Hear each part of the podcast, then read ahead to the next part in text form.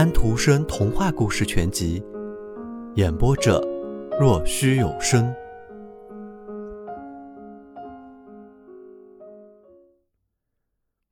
十四，夜间的幻景。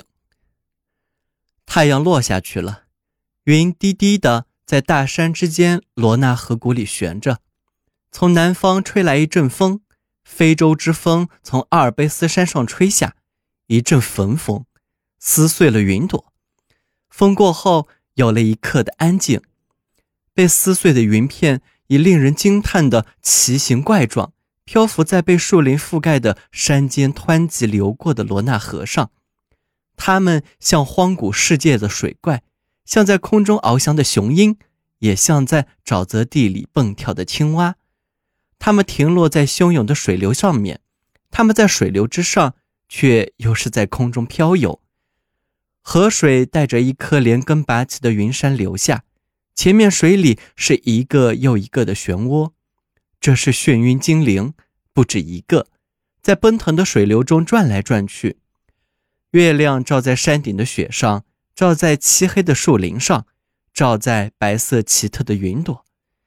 夜的幻境，自然力的精灵上，山里居住的农民从窗子里望出去，可以看到他们。他们在那边成对的在冰姑娘前面游着，冰姑娘从她的冰川宫殿里出来，她坐在那摇来晃去的船，那颗被拔起的云山上，她带来冰川的水，顺着河道流到广阔的大海里去。举行婚礼的客人来了，空中水上传来这样的轻语和歌唱，那边是幻景，这边是幻景。巴贝特做了一个奇怪的梦，他觉得好像是和鲁迪结婚了，已经许多年了。鲁迪这时猎羚羊去了，而巴贝特留在家中。在家里，那个长着金黄络腮胡子的英国人坐在巴贝特那里。那个英国人的眼光十分热情，他的言辞有一种魔力。英国人把手伸给了巴贝特，巴贝特得跟着英国人。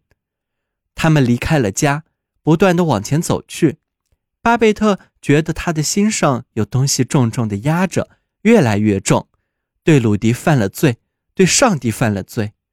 突然，只剩下他一个人站在那里了。他的衣服被荆棘撕碎了，他的头发变成了灰色。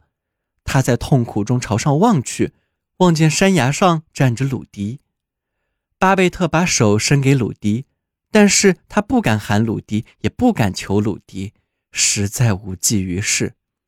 因为很快巴贝特便看出那并不是鲁迪，而只是鲁迪的猎服和帽子挂在一根阿尔卑斯山的树干上，是猎人用来欺骗羚羊的。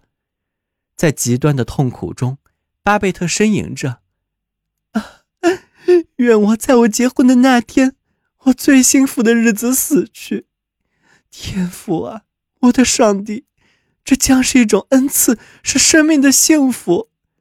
这便是对我和鲁迪最好的事了。谁又知道自己的未来呢？在失去上帝的痛苦中，他掉到了深深的山缝里，一根弦断了，传出了一个哀痛的声音。巴贝特醒了过来，梦结束了，被抹掉了。但是他知道，他做了一个可怕的梦，梦到了他好几个月没有见到过的，也没有想到过的那个年轻的英国人。英国人是不是在蒙特勒？巴贝特在婚礼上会不会见到那英国人？那秀丽的嘴上流过一丝阴影，眉头皱了起来，但很快眼里便显露出了笑意和光亮。外面太阳照着，十分美丽。明天便是巴贝特和鲁迪结婚的日子。在巴贝特下到起居室的时候，鲁迪已经到了厅里。不久，他们便动身去维尔纳夫。两个人十分幸福，磨坊主也一样。他笑着，露出极愉快的心情。磨坊主是一位很好的父亲，有一个很正直的灵魂。居士喂养的猫说道。这下子我们成了家中的主人了。